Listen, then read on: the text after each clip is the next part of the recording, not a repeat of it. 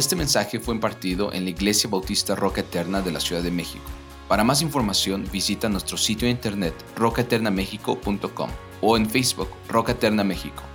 Esperamos que este mensaje sea de bendición a tu vida. Este verso tan importante aquí en Romanos capítulo 1 que nos va a, a ayudar a entender el mensaje completo del Evangelio, hermanos. Escuchen esto, el mensaje completo del Evangelio. Nosotros hemos, o, si prefieres verlo así, que, da, que, debe de dar el punto de inicio, que debe de dar el punto de partida para compartir el Evangelio. ¿Y por qué digo esto, hermanos? Eh, eh, hemos estado estudiando, eh, la semana pasada vimos cómo el apóstol Pablo ha anunciado su tema, ¿no es cierto? Ahí en el versículo 16 y 17 da la entrada al tema al que, se va, al que vamos a tomar parte y lo vimos la semana pasada como lo anuncia el versículo 16 y 17 del capítulo 1, dice, porque no me avergüenzo del Evangelio, ¿por qué hermanos? Porque es poder de Dios, ya lo estudiamos, para salvación a todo aquel que cree, al judío primeramente y al griego. Porque en el Evangelio de Dios, observen estas palabras, ¿por qué? ¿Por qué? ¿Por qué? Porque en el Evangelio de Dios, la, la justicia de Dios se revela, ¿por qué hermanos? Por fe y para fe, como está escrito, mas el justo por la fe vivirá. Qué precioso, la justicia de Dios se revela, puedes por fe creer en el Señor, pero ahora, hermanos, vamos a entrar a, algo que parece que se, no, no que se contradice, sino que llega a un extremo, pues no me estás diciendo que la justicia es por fe, no me estás diciendo que tu justicia se revela, pero observen lo que vamos a ver en un momento más. Vimos que esa era la forma resumida de lo que Pablo nos está dando como su, ensayo como su tesis o el tema de la epístola aquí a los romanos. Y ahora cuando llegamos a este versículo, hermanos, al 18, comienza a desplegar toda la substancia de este tema, toda la substancia de lo que es el Evangelio para ayudarnos a comprender el significado, diría yo, la plenitud de lo que es el Evangelio de Cristo. Es lo, que, es lo que Pablo va a empezar a desarrollar en estos capítulos. Y comienza en el versículo 18 con esta declaración, porque la ira de Dios se revela, ahora se revela otra cosa, hermanos, ¿no es cierto? Antes se revelaba la justicia, ahora, ahora ¿qué se revela? La ira, la ira, hermanos. Algo que muchos de nosotros no comprendemos del todo, hermanos, la ira de Dios. Así que la ira de Dios se revela desde el cielo contra qué? Contra toda impiedad e injusticia de quienes. ¿Qué, hacen estos hombres? Detienen con injusticia la verdad. Más adelante, capítulo 1, capítulo 2, capítulo 3, va a empezar a desplegar todo esto Pablo, hermanos. Pero vamos a detenernos aquí un poco. Observen, hermanos, amigos, cómo el mensaje del Evangelio comienza con una declaración acerca de qué? Acerca de la ira. Habla, con, habla acerca de la ira. Así es como comienza, hermanos. Esta, esto parece algo extraño, como les decía, porque hoy en día cuando compartimos, hermanos, a los creyentes, ¿de qué les hablamos? ¿Qué es lo primero que nosotros transmitimos a los, a los, a los gentiles, a los incrédulos? El amor a Dios, ¿no es cierto? Normalmente compartimos eso antes de empezar a cualquier cosa. Eh, eh, compartimos esto, no, no, comienzan con este tipo de declaración, ustedes, incluso podríamos, todos nos podemos incluir, no comenzamos declarando esto, sino que en un sentido hasta probablemente quieres evitarlo, ¿no es cierto? Quieres evitar decir que el Dios está irado contigo. Así como queríamos evitar decir que, que el Señor Jesucristo dice que vas a morir. ¿No es cierto? Hay muchas declaraciones muy fuertes dentro de la Escritura. Pero hablamos, hermanos, de, en realidad hablamos al compartir a otros, les hablamos de, la felicidad que pueden obtener en Cristo, de muchas de las bendiciones, el amor que, se puede desarrollar este, en Él, que, que tú cuando te acercas al Señor vas a tener una gran relación con nuestro Señor Jesucristo, vas a obtener el perdón, va a ver, vas a pasar de la tristeza a dónde? A la alegría, al gozo, a la paz. Entonces, ¿qué estamos haciendo? Ofrecemos a todas las personas esas cosas y les preguntamos, hermanos, después, oye, ¿está bien? ¿Te gustaría ser, conocer al Señor Jesucristo? ¿Te gustaría eh, ser salvo en Cristo? Pero si somos realmente, hermanos, entendemos este texto y si somos sinceros, realmente muy rara vez, nunca o pocas veces les hablamos acerca del juicio de Dios. Muy pocas veces. Y la verdad es que cuando llega mucha gente a la iglesia es lo que esperan. Vienen invitados porque están pensando, ah, ahí en esta iglesia voy a encontrar la solución. Pero cuando ven la cuestión, cuando ya hablamos en, persona con ellos y les hablamos de su pecado, les hablamos de sus consecuencias de su pecado, muchos de ellos salen desanimados, hermanos. Obviamente hay que saber hacerlo esto con la escritura, o muchos de ellos salen eh, consternados y dicen, sí, es cierto, esta persona soy yo, quiero seguir adelante, quiero crecer. Dependiendo la actitud que tenga esta persona en su corazón, es como recibe el mensaje. Pero el punto es que rara vez y, si somos honestos, compartimos, hablamos del juicio de Dios. ¿Cuántas veces has, has, presentado el Evangelio a alguien diciéndoles, a ver, a ver hermano, a ver este amigo o hermana o tío o familiar, eh, ¿sabes que Dios está airado contigo? Y que esa ira te tiene, tiene una paga, una paga futura de tu alma. Dios está airado. Eh, es tanto, hermanos, las ganas de que tenemos de compartir a otros que no les decimos esta verdad. Es tanto las ganas de quererlos traer a la iglesia que no compartimos esta verdad. Entonces, cuando vemos este pasaje, hermanos, ¿qué es lo que, qué es lo que podemos aprender en un sentido? Pablo está dando el mensaje, pero ¿qué podemos aprender? ¿Qué es lo que primero que Pablo está diciendo aquí? Lleva el mensaje de Dios. ¿Y cuál es? Porque, porque la ira de Dios se revela desde el cielo. Wow. ¿Se dan cuenta? Es lo primero que está diciendo Pablo. Eh, les muestra la verdad de esa injusticia de los hombres. Les dice que la ira de Dios se va a desbordar sobre quienes, hermanos. Sobre cada uno de nosotros, sobre cada uno de ellos. Y esto es realmente lo que les tenemos que hacer saber a todos los hombres acerca de Dios, acerca de Cristo, hermanos. Ahora bien, hablar de la ira de Dios, hermanos, no sé si para ti es fácil. Es fácil para mí decirlo desde el púlpito, que, pero es algo difícil, ¿no es cierto? o sea, que estás con una persona y les vas a hablar de la ira de Dios, es algo que resulta difícil, eso sí lo entiendo, hermanos. Sin embargo, es el comienzo del Evangelio. Lo hemos hablado muchas otras veces. Decir que el amor es solo Dios es un Evangelio incompleto. ¿Se dan cuenta? No podemos mentirles a las personas o, darles verdades a medias. Ese es el asunto. Entonces, es el comienzo del Evangelio y es la, la diríamos, hermanos, es la preparación adecuada para que las personas entiendan la gracia de Dios. Ese es el asunto. Piénsalo de esta manera. ¿Cómo pueden las personas entender algo acerca del amor si no entienden lo que es la ira de Dios? ¿Cómo, cómo lo van a entender?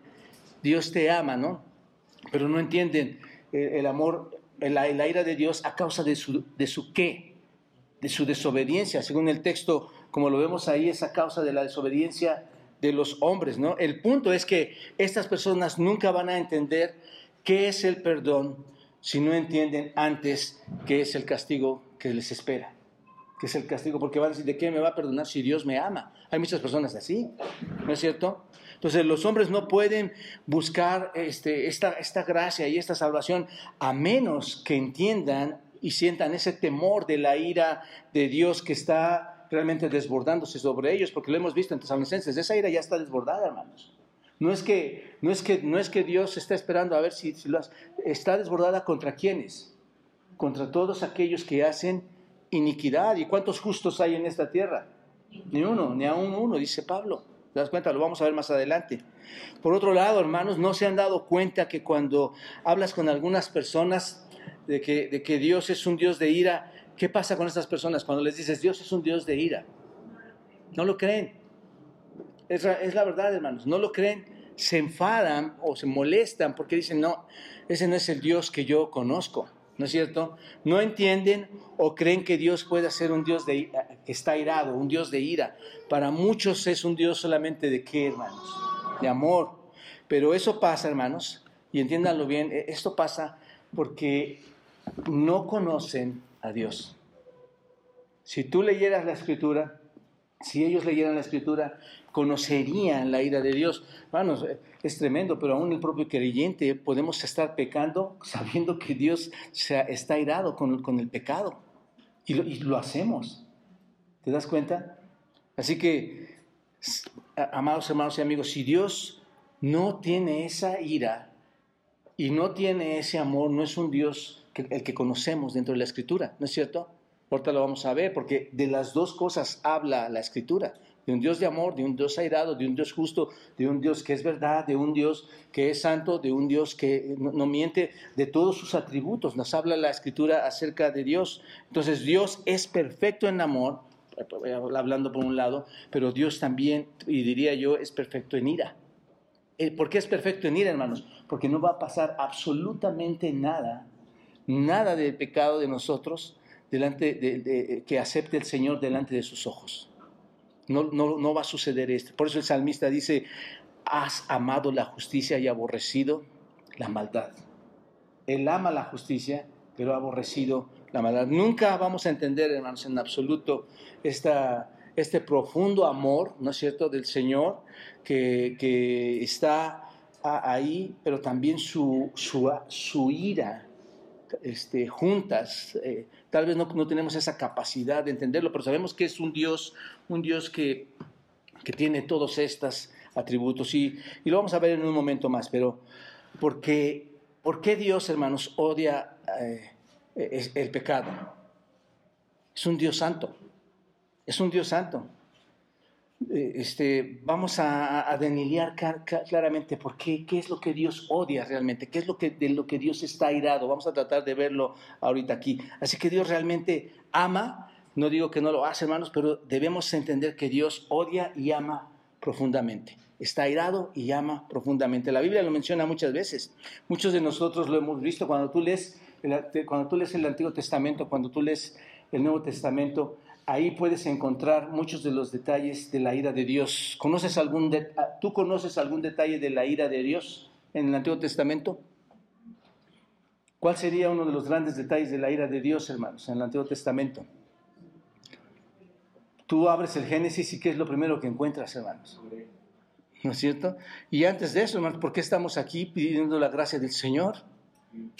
Él se airó con el pecado inicial, ¿no es cierto? Desde el principio lo puedes ver. Tú, tú ahí ves que Él no se detiene contra el pecado, desobediencia.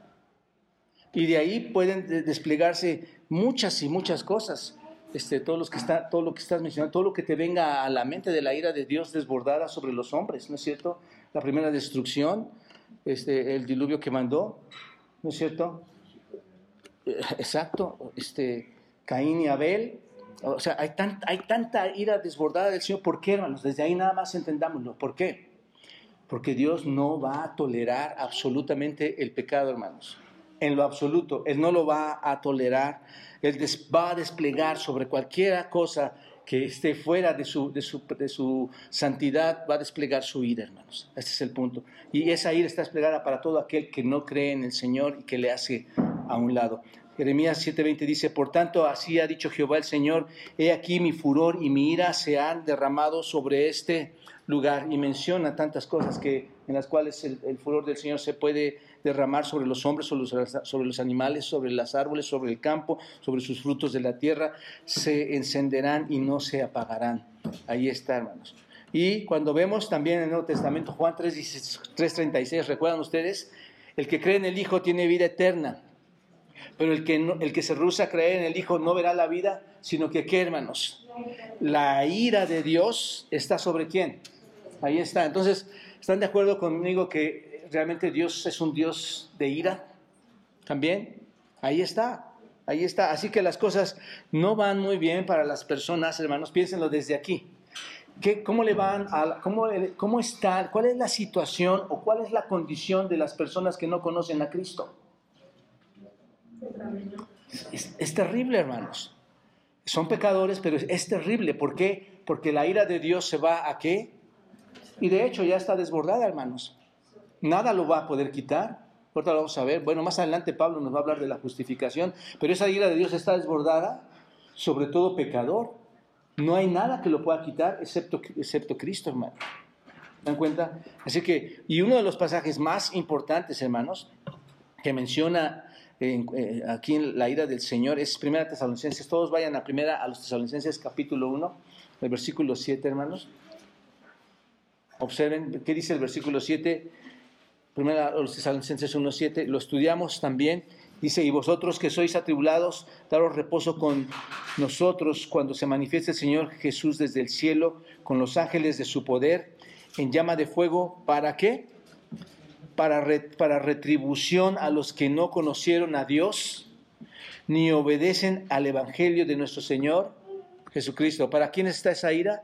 Para todas estas personas que no conocen a Dios, que rechazan el Evangelio.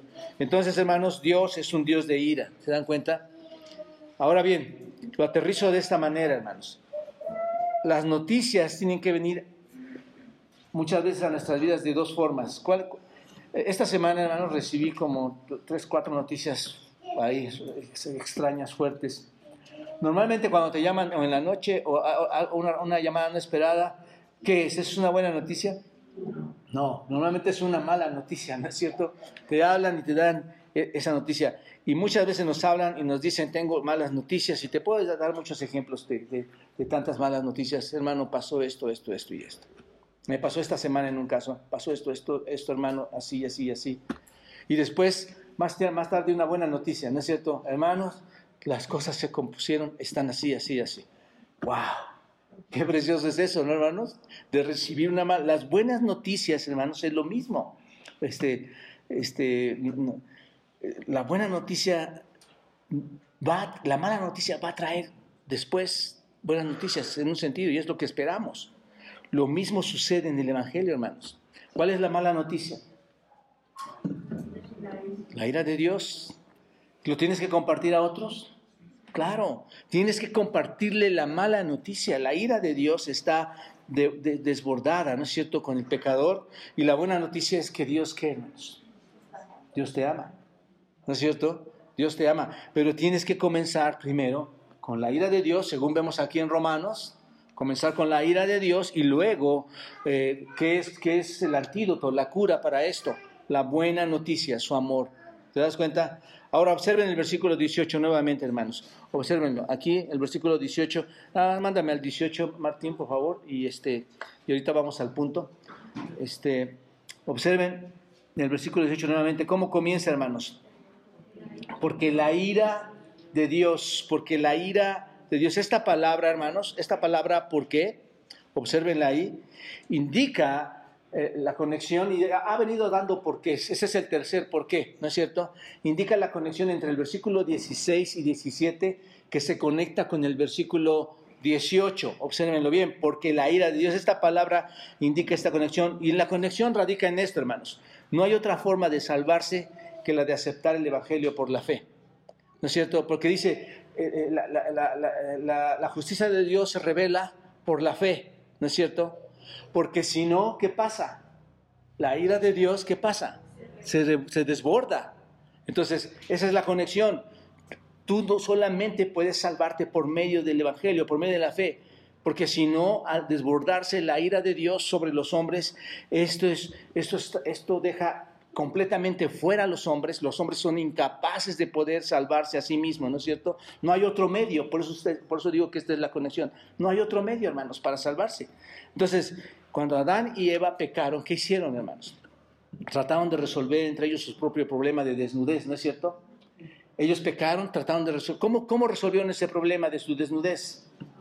Bueno, cortaron unas ramitas, las trataron de poner, eh, fueron a la tienda, compraron hilo y trataron de unir todo, ¿no es cierto?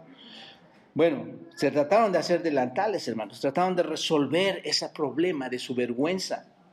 Los delantales que hicieron eh, ahí con esas hojas de, higuera este, parecían que era la solución. ¿Quién estaba poniendo esa solución, hermanos? Ellos, el hombre. Sin embargo, Dios establece algo, hermanos. Establece algo y dice, esto que ustedes están haciendo no resuelve el problema. Porque si hubiera resuelto el problema, Dios los hubiera dejado así, ¿no es cierto? Pero ¿qué hizo el Señor, hermanos? Él dice, esto no es, ¿qué hizo? Da una provisión, cubre a, cubre a, nuestros padres, Adán y a Eva, mediante qué, hermanos? Mediante el sacrificio de, de animales ¿qué? inocentes. Y así es como en Cristo Él nos da la solución sobre un ser como veíamos ayer, inocente, perfecto, sin pecado. Ahí está la, clave de lo que estudiamos ayer. Él da una provisión para quitar eso y en lugar de poner esas hojas, pone unas, los cubre con unas túnicas de piel. ¿Se dan cuenta? Así que de esa manera cubrieron su desnudez no solo delante de los hombres, sino cubrieron su desnudez delante de quién, y mucho más importante que delante de los hombres, hermanos, cubrieron su desnudez delante de quién, de Dios. ¿Se dan cuenta? Delante de la justicia perfecta de Dios. Así que ahí es donde empieza a venir todo, donde los reformadores empezaron a ver muchas cosas. La justicia de Dios tiene que ser como, hermanos, por medio de la fe.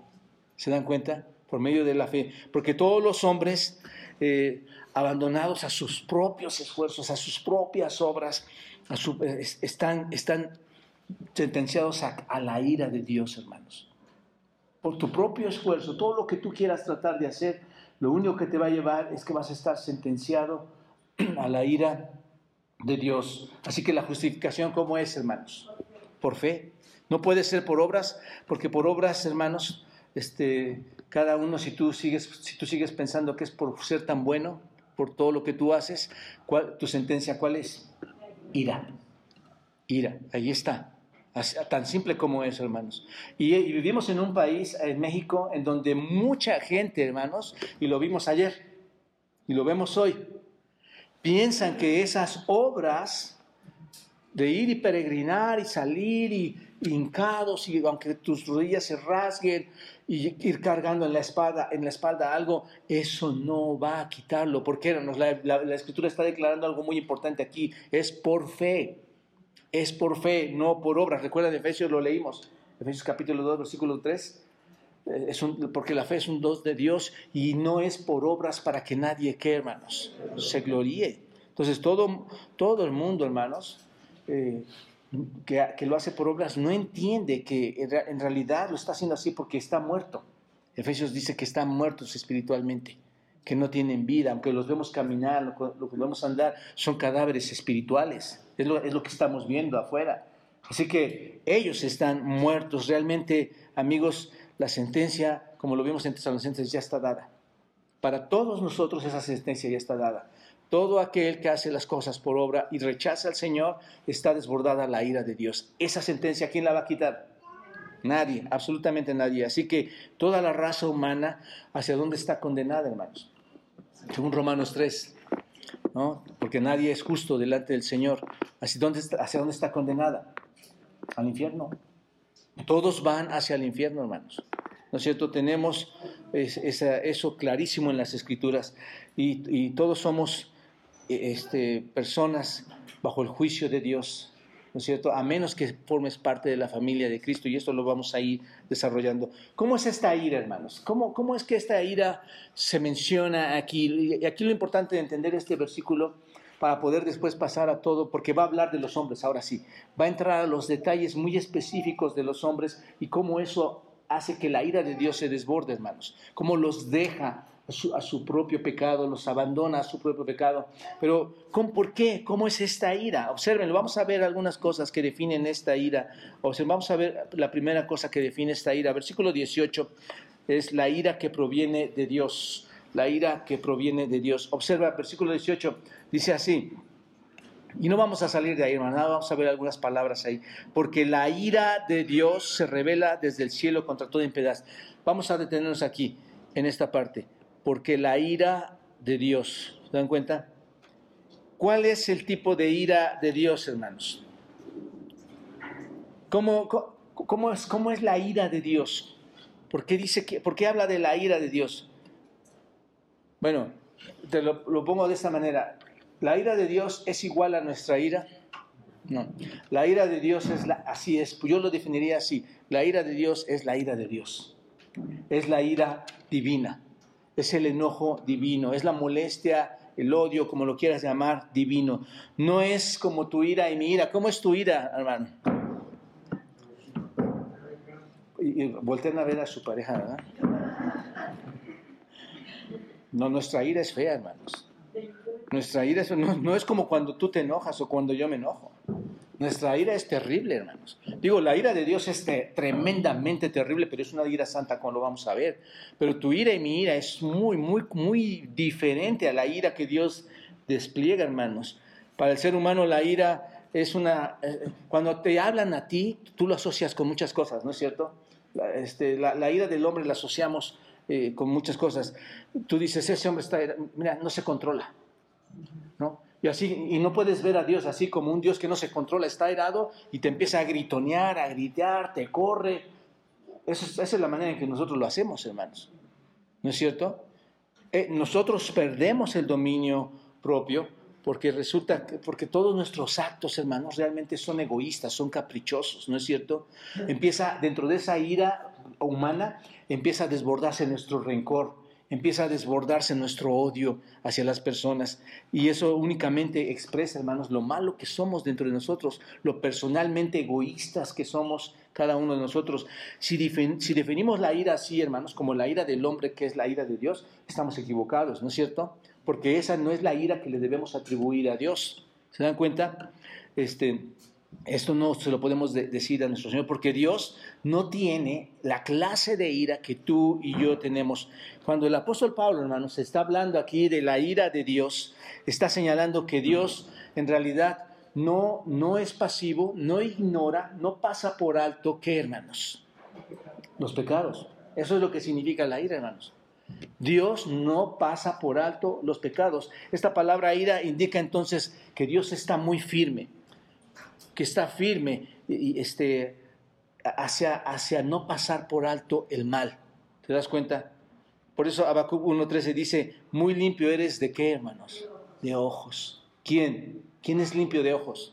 Dios. Para ver el mal, ni puedes ver el, el agravio.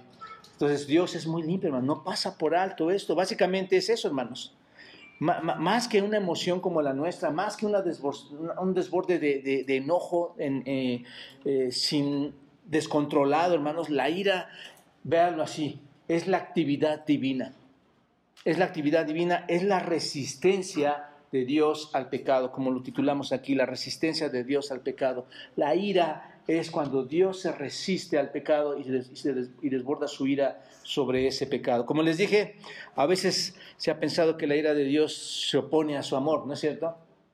Piensan que Dios es amor nada más, pero Dios no podría amar, hermanos. Entonces, ahora entendiendo todo esto, Dios no puede amar a otras personas si no desborda su ira en esas, en esas personas en su pecaminosidad. ¿Se dan cuenta de esto? Ahí están donde podemos ver las dos cosas juntas. Por eso decimos que la ira y el amor son inseparables. No pueden estar divididas, hermanos. ¿Estás de acuerdo? Este, son inseparables. Deben, deben, estar estos dos elementos ahí de forma genuina. Así que la ira de Dios es la otra cara del amor, por decirlo así, hermanos. ¿Se dan cuenta? Porque en su oposición eh, bien resuelta, bien firme de Dios sobre la ira, bien activa hacia todo lo que es malo, hacia todo lo que destruye, hacia todo lo que daña. Este, Dios, Dios desea, hermanos, se opone porque desea que el hombre eh, no viva bajo ese tipo de pecaminosidad. ¿Se dan cuenta? Este es el asunto.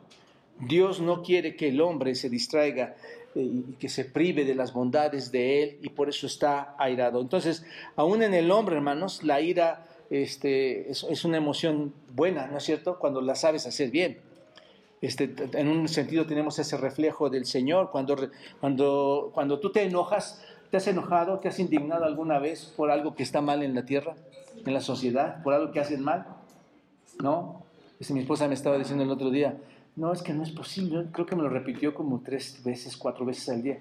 No es posible que hayan soltado a ese perrito y, lo soltaron en el periférico y, se bajó y el dueño se fue y, el perrito iba atrás de él. E, estaba airada, estaba airada por algo que no es normal, hermanos. ¿Te das cuenta? Eso sí es una ira buena, humanamente buena, hablando es una ira buena, porque tú no te agradas de ver esa maldad, ¿no es cierto? Y pasa así con el Señor. La, ira del Señor es santa porque no, sus ojos no pueden ver maldad. La ira del Señor se, va sobre aquello que es malo. ¿Te das cuenta? Entonces la ira de Dios entonces es una ira justa, ¿no es cierto? No es una ira injusta, es el tipo correcto de ira. Podemos decirlo, es la ira celestial, la ira santa, la ira divina la ira de Dios. Dios está enojado de una manera santa y de una manera perfecta, no como tú y yo lo hacemos. La ira de Dios no es una rabia como caprichosa, no es un enojo caprichoso, no es un egoísmo caprichoso, hermanos, irracional, ah, porque a veces dices hasta cosas irracionales, ¿no es cierto? Cuando estás airado. Dices cosas que ni deberías decir. ¿Cuándo has visto a Dios de esa manera, descontrolado? Jamás, jamás lo has visto así. Así que cuando, cuando, cuanto más rápido nos parezcamos a Dios en cuanto a la ira, hermanos, esto va a traer mucho beneficio a nosotros. Más, más enojados vamos a estar con qué, hermanos? Con la, con la injusticia. Vamos a estar más enojados con qué? Con el pecado. Y cuando, cuando tú, tú te vas a irar de tu propio pecado. Vas a decir, no, yo no quiero vivir esto, yo no quiero hacer esto, yo no quiero participar en esto, yo no quiero hablar ya más así. Porque más te pareces a Dios en cuanto a su ira, más tú vas a poder odiar, odiar, despreciar ese pecado, hermanos. Eso es lo, eso es lo que odia únicamente el Señor, hermanos. La maldad, el pecado. ¿Y cuál es la ilustración más clásica que encontramos en las Escrituras, hermanos? De su ira santa, de su ira desbordada. ¿Recuerdan ustedes? Ahí eh, cuando Dios purifica el templo dos veces, pero cuando va a purificarlo ahí en Juan capítulo 2, están ahí unos vendedores, ¿no es cierto? Se acerca el, día de la Pascua, sube nuestro Señor Jesucristo a Jerusalén, va al templo, ¿no es cierto?, donde hay venta de animales, hemos, hemos predicado este texto también, y lo hacen de forma mala, hermanos. Él llega, empieza a azotar las cuerdas, echa fuera del templo a todos, a las ovejas, a los bueyes, y esparció las monedas de los campistas y volcó las mesas y dijo a los que vendían palomas, quiten, quiten de aquí esto y no hagáis de la casa de mi padre casa de qué, hermanos? De mercado. ¿No es cierto? No hagan un mercado de este templo. Así, así fue una situación tremenda, hermanos, que, que, pasó ahí el Señor. Pero observen, hermanos, el Señor estaba furioso porque ¿qué estaba pasando ahí? Estaban, estaban los, los, personas tramposas, estaban personas mentirosas, estaban extorsionando, estaban haciendo venta, comercio, ¿dónde? ¿No es cierto? En, un sentido estaban profanando qué? El templo.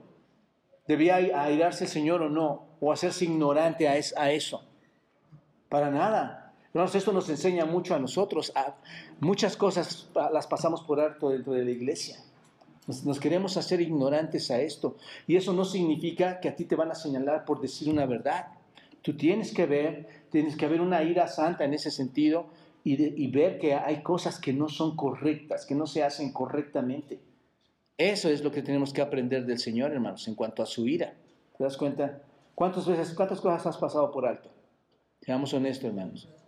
Y, y probablemente tú has sido parte de esa piedra de tropiezo y has contribuido a que esa iglesia, esa familia o tu propia persona no se desarrolle debido a que no tienes ese tipo de ira santa, que no te incomoda, no te molesta, que eso es, una, es, algo que se está pecando, hay una incomodidad, ¿te das cuenta? Ese es un gran ejemplo que vemos aquí, hermanos. Así que la ira de Dios es perfecta. Tengámoslo en, eh, siempre presente aquí. Ah, e, este es el versículo que tenemos que aprender, hermanos. La ira de Dios se revela ¿Contra qué, hermanos? Desde el cielo contra toda impiedad e injusticia, ¿no es cierto? Así que la cualidad de la ira de Dios es que la ira de Dios, hermanos, es diferente a cualquier otro tipo de ira. ¿Se dan cuenta? Otra cosa, ¿cómo es esta ira, hermanos? ¿Qué, qué define la ira de Dios? Otra cosa, número dos, la ira de Dios se revela desde dónde, hermanos? La, la ira de Dios se revela desde el cielo, la ira de Dios se revela. Esta palabra revelar, observen, hermanos, Aquí, esta palabra revelar significa apocalipto. ¿De dónde, recuerdan ustedes qué significa apocalipto o de qué, entendemos ahí? Revelaciones, apocalipsis, es, donde, es lo que significa revelar, apocalipto. ¿Desde dónde? Desde el cielo. Apocalipto significa revelar, descubrir. Significa descubrir algo, se revela, se manifiesta. Esto es, se da a conocer algo. Dios da a conocer algo, se revela algo. Esto es que se trata de revelarse. ¿Cuánto, cuánto tiempo se revela, hermanos? Desde el cielo, imagínate, desde el cielo se revela. ¿Cuánto tiempo? Siempre, todo el tiempo, constantemente, incansablemente, se está revelando todo el tiempo. Eh, ¿Cuándo se revela, hermanos? Entonces, todo el tiempo. La ira de Dios se manifiesta todo el tiempo, constantemente. La ira de Dios siempre está siendo conocida. Siempre está siendo conocida. Hasta te voy a decir en tu propia conciencia. Tú sabes que hiciste algo mal y la ira de Dios se está revelando en ti. Sabes que hay, que hay cosas que no estás haciendo bien. Es visible para, todo para toda la, la humanidad, hermano. Esa ira es visible para todos. Fue revelado, ¿no es cierto? Hablábamos ahorita de Génesis. ¿No es cierto? Dios lo vio. ¿Dónde se reveló? Ahí en el jardín del Edén. ¿Se, acuerdan cuando Adán y Eva pecaron? Inmediatamente, ¿qué pasó, hermanos? ¿Qué es que reveló el Señor? Sentencia. ¿No es cierto? Maldición para la serpiente, maldición para la mujer, maldición para el hombre, maldición para la iglesia. Se reveló la ira de Dios o no, hermanos, sobre la tierra. ¿No es cierto? ¿Y cómo, cómo se revela más? Expulsa a estos hombres del Edén. Ahí está revelada su ira y el mundo, hermanos, tuvo, este, y hasta hoy, tuvo, con, esa, con, esa, con ese único evento, hermanos, podría ser nuestra gran lección a aprender sobre si la ira de Dios es verdad o no. Porque se revela desde dónde, hermanos, desde el cielo. Es, es una gran lección, ¿por qué? Porque hoy todos estamos sufriendo esa consecuencia. La ira de Dios está, está aplicada, ¿no es cierto? aún hasta hoy. Entonces, eh, el mundo tuvo esta, esta lección, pero sobre todo, hermanos, algo que realmente demuestra la ira de Dios. ¿Cuál evento en la historia del universo, del planeta, hermanos, demuestra la más grande ira de Dios? La muerte de Cristo. ¿Por qué, hermanos?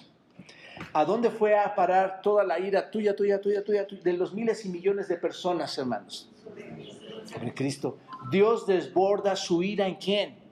En el Señor Jesucristo está la, si tú quieres ver así, es la mayor manifestación de ira de Dios. Los cielos se oscurecieron, ¿no es cierto? El abandono total a, su Hijo Jesucristo, quien cargó toda su ira, ¿no es cierto?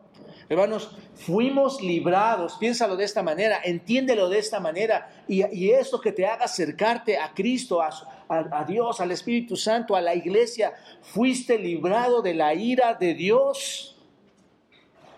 Tu camino, tu pase, tu pasaporte al infierno ha sido cancelado. No vas a viajar por ahí porque en Cristo has obtenido la salvación.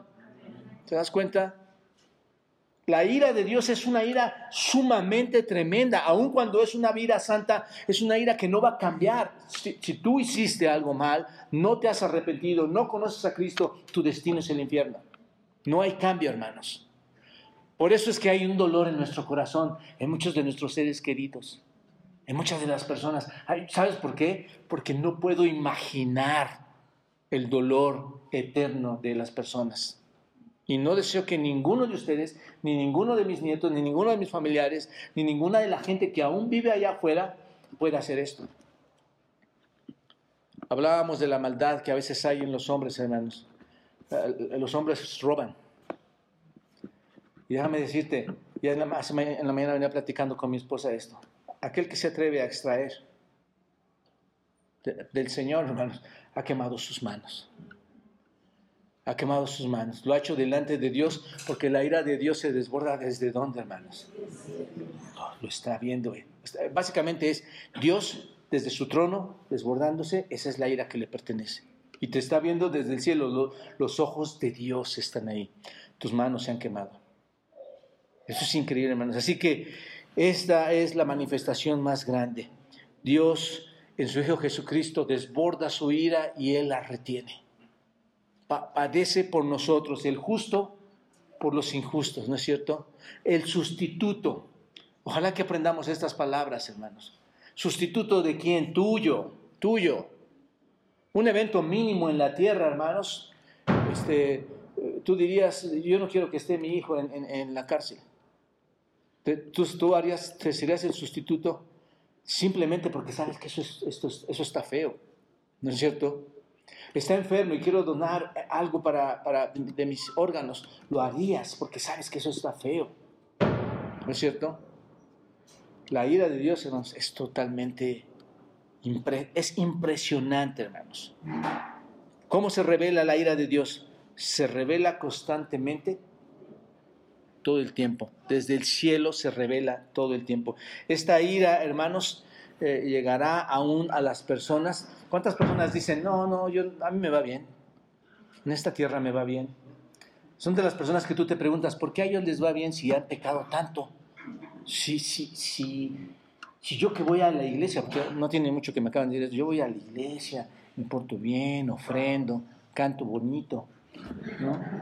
¿Por qué ellos que no hacen todo esto eh, les, va tan, les, va, les va muy bien. ¿entiendes este texto? La ira de Dios se desborda desde dónde? Yo, yo lo veo de esta manera, hermanos. Dios está solamente ahí trabajando con su espada, esperando el momento, ¿no es cierto? Si eso no ha sucedido es porque Dios está procediendo a que todos se arrepientan, hermanos. Todos sus llamados se arrepientan. Pero la ira de Dios, tarde o temprano, en esta tierra o en un futuro, se va a qué, hermanos?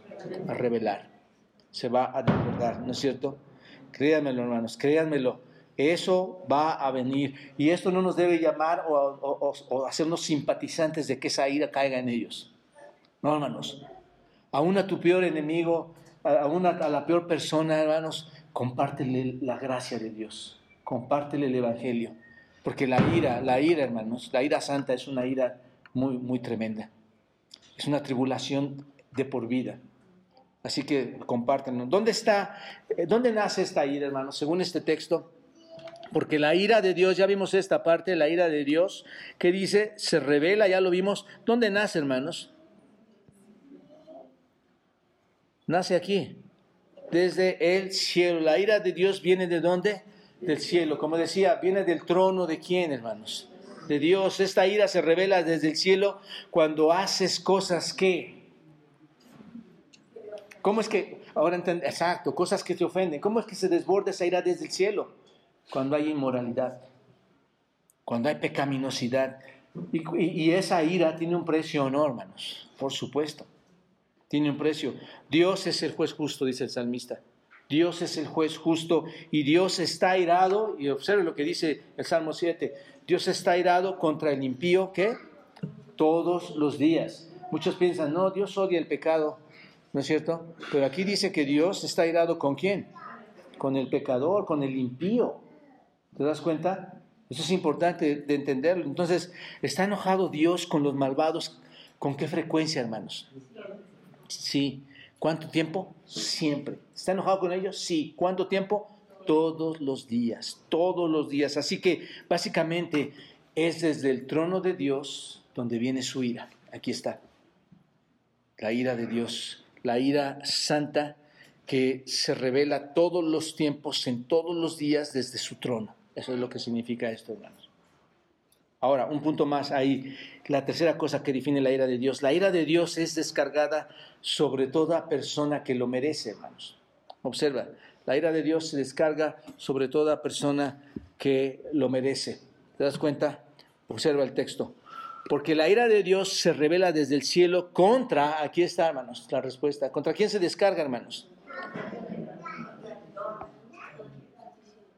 ¿Contra quién? Contra los hombres que hacen impiedad e injusticia. Ahí se descarga, hermanos. ¿Se dan cuenta? Esta frase eh, nos deja ver cuál es el objetivo de Dios, hermanos. No lo pidan, ¿cuál es tu objetivo, Señor? Eh, ¿Contra quién está dirigida la ira de Dios? ¿Ah? Contra el hombre que, hace impiedad, injusticia.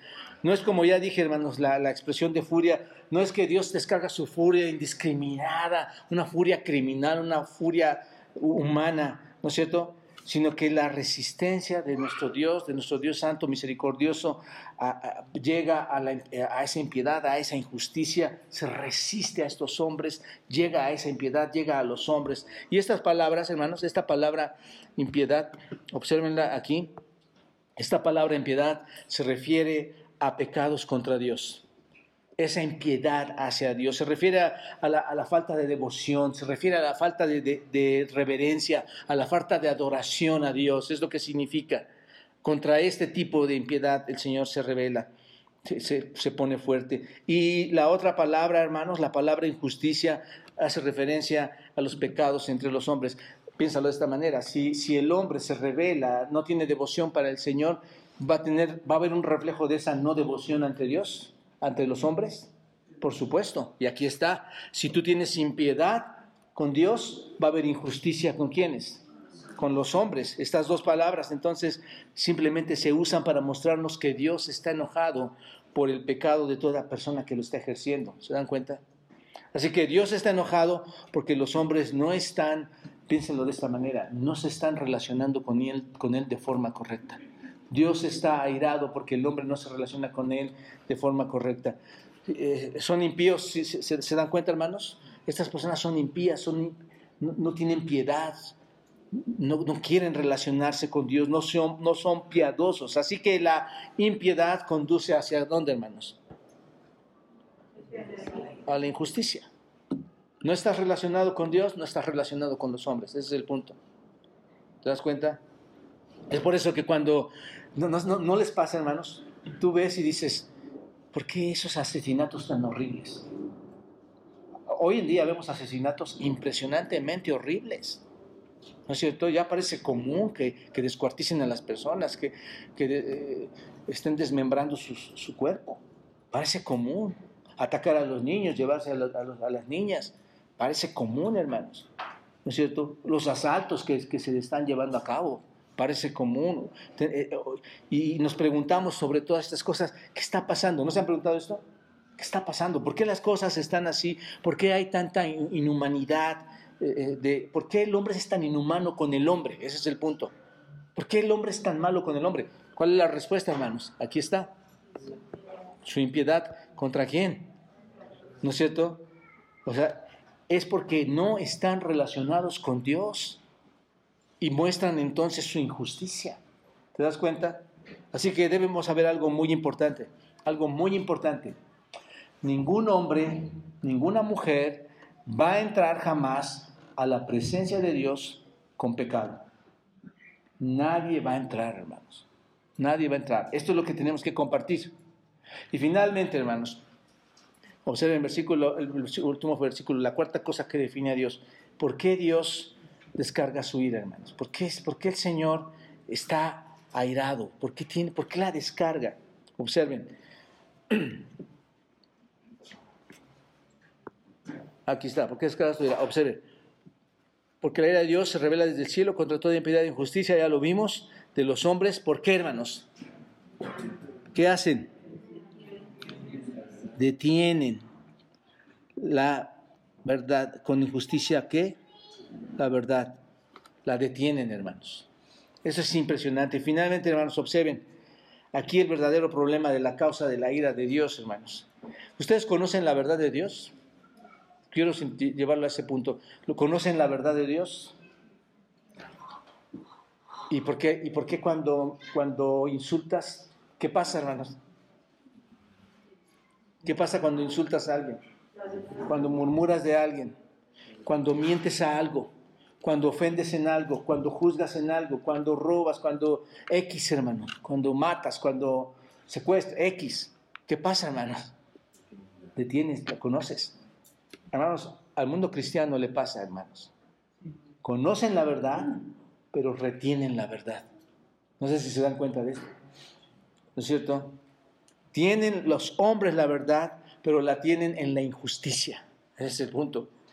Esto es, son hombres que están constantemente tratando de suprimir, de quitar, de eliminar la verdad por su pecado. ¿Y por qué pasa esto, hermanos? Porque aman a su pecado. Quieren justificar su pecado. ¿Te das cuenta? El pecado está en el corazón del hombre con tanta fuerza, con tanto poder, hermanos, que cuando ese pecado está tan lleno, tan fuerte, ¿qué atacan, hermanos? ¿Qué, detienen? La verdad, ¿no es cierto? Tienen la verdad, pero la suprimen, la, la reprimen. El pecado siempre va a atacar la verdad. Así, pasa. Satanás ataca la verdad de Dios, la verdad fundamental de Dios y la quieren suprimir ahí en su palabra, la cual tenemos. Y esta palabra, detener, hermanos, esta palabra detener que ustedes ven aquí significa suprimir, detener, y, significa impedir el paso. ¿Se dan cuenta? Esto le da más fuerza al texto. Impiden el paso. Siempre hay un intento de impedir el paso de la verdad, hermanos, de enterrarla, de borrar esa verdad. Ese es el asunto. Es como meterlo, meter la verdad en una caja o en un bote y, luego le pones una tapa a ese bote y te sientas en ese bote y dices, de aquí no sales. ¿No es cierto? Porque no me conviene que salgas, porque lo que vas a atacar, ¿qué es? Mi amoroso pecado. ¿Te das cuenta? Eso es lo que significa este texto.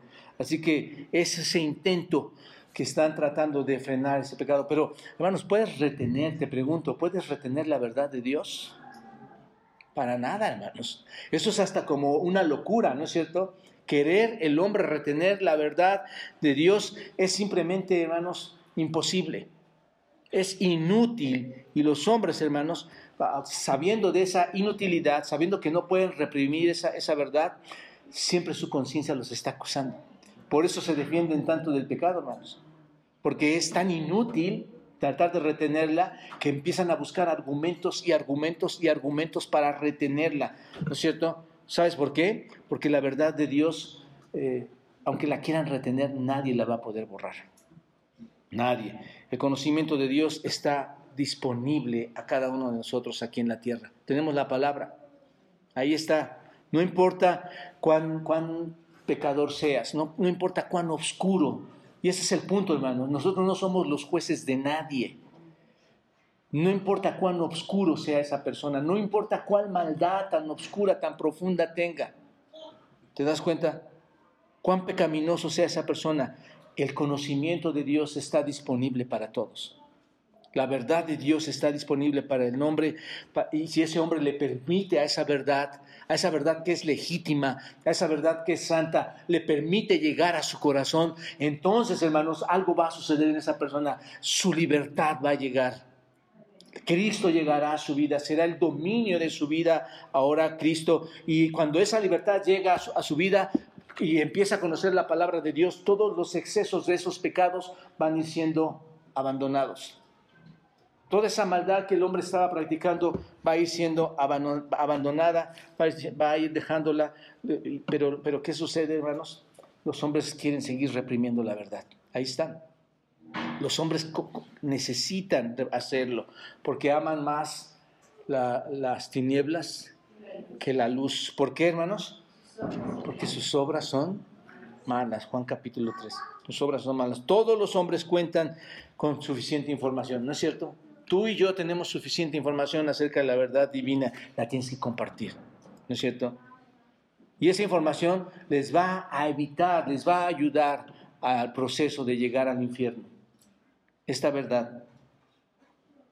La ira de Dios, hermanos, está en espera. No es que, va, no es que probablemente va, no, la ira va, está lista. La ira de Dios está a punto de, desbordarte. Si no eres cristiano, déjame decirte unas palabras que no te van a animar mucho y espero que no te animen mucho y espero que, que incluso me llegues a odiar por esto. Pero si no eres cristiano, la ira de Dios te espera. La ira de Dios te está esperando. No vas a escapar de esa ira. Escúchame bien y veme a los ojos. La ira de Dios no va a escapar de ti. Y mi, y mi oración, hermanos, mi ruego para ti es que no venga esa ira para ti ni para mí. Sabemos cuál es la solución. el, apóstol Pablo nos la va a dar más adelante y muchos de ustedes ya la conocen. Pero hoy, hoy tienes que saber que hay una ira santa que se va a desbordar. La primera vez que se cometió el pecado, hermanos, en la tierra, Dios desbordó su ira sobre ese pecado. Dios la desbordó, no la pasó por alto. Y a medida que los hombres sigan viviendo aquí en la tierra y que sus corazones se sigan volviendo más malvados y su vida se siga reservando al pecado, hermanos, y cada vez crezca, este, esa ira se va a desbordar. Lo que necesitas es eh, dejar de retener la ira de Dios, entender que Dios está siendo paciente, que está esperando a que se arrepientan y que, y que te acerques al Señor. No esperes hasta que esa paciencia estalle, hermanos. No esperes hasta que esa paciencia, amigo, se termine. Hoy, y aquí quiero terminar, hay muchas cosas que probablemente tú y yo estamos haciendo mal. Hay cosas que tú mismo sabes o tú misma sabes que están mal. Te pregunto, ¿Dios lo va a pasar por alto? Su ira no es nuestra ira. Tú lo haces mal, tu esposa, tu esposo se enoja. Tu papá, tu mamá se enoja con los hijos. Los hijos se enojan con los padres. Pero la ira de Dios, hermanos, la ira de Dios se va a desbordar sobre ti porque sabes que estás haciendo mal. Hoy, muchas cosas. Cuando haces mal, estorbas a la iglesia, ¿sabes? Eres tropiezo a la iglesia, eres tropiezo a los hermanos. Amado, amado amigo y hermano, deja que la misericordia, la gracia, el verdadero evangelio llegue a tu vida. Y, entonces va, tu, familia experimentará la verdad de un cambio que solo Dios puede hacer en tu corazón. Esa es la única forma, hermanos. Porque si no, ellos verán ira desbordada en ti, ira desbordada del Señor en ti, y verán que la ira para ellos será común.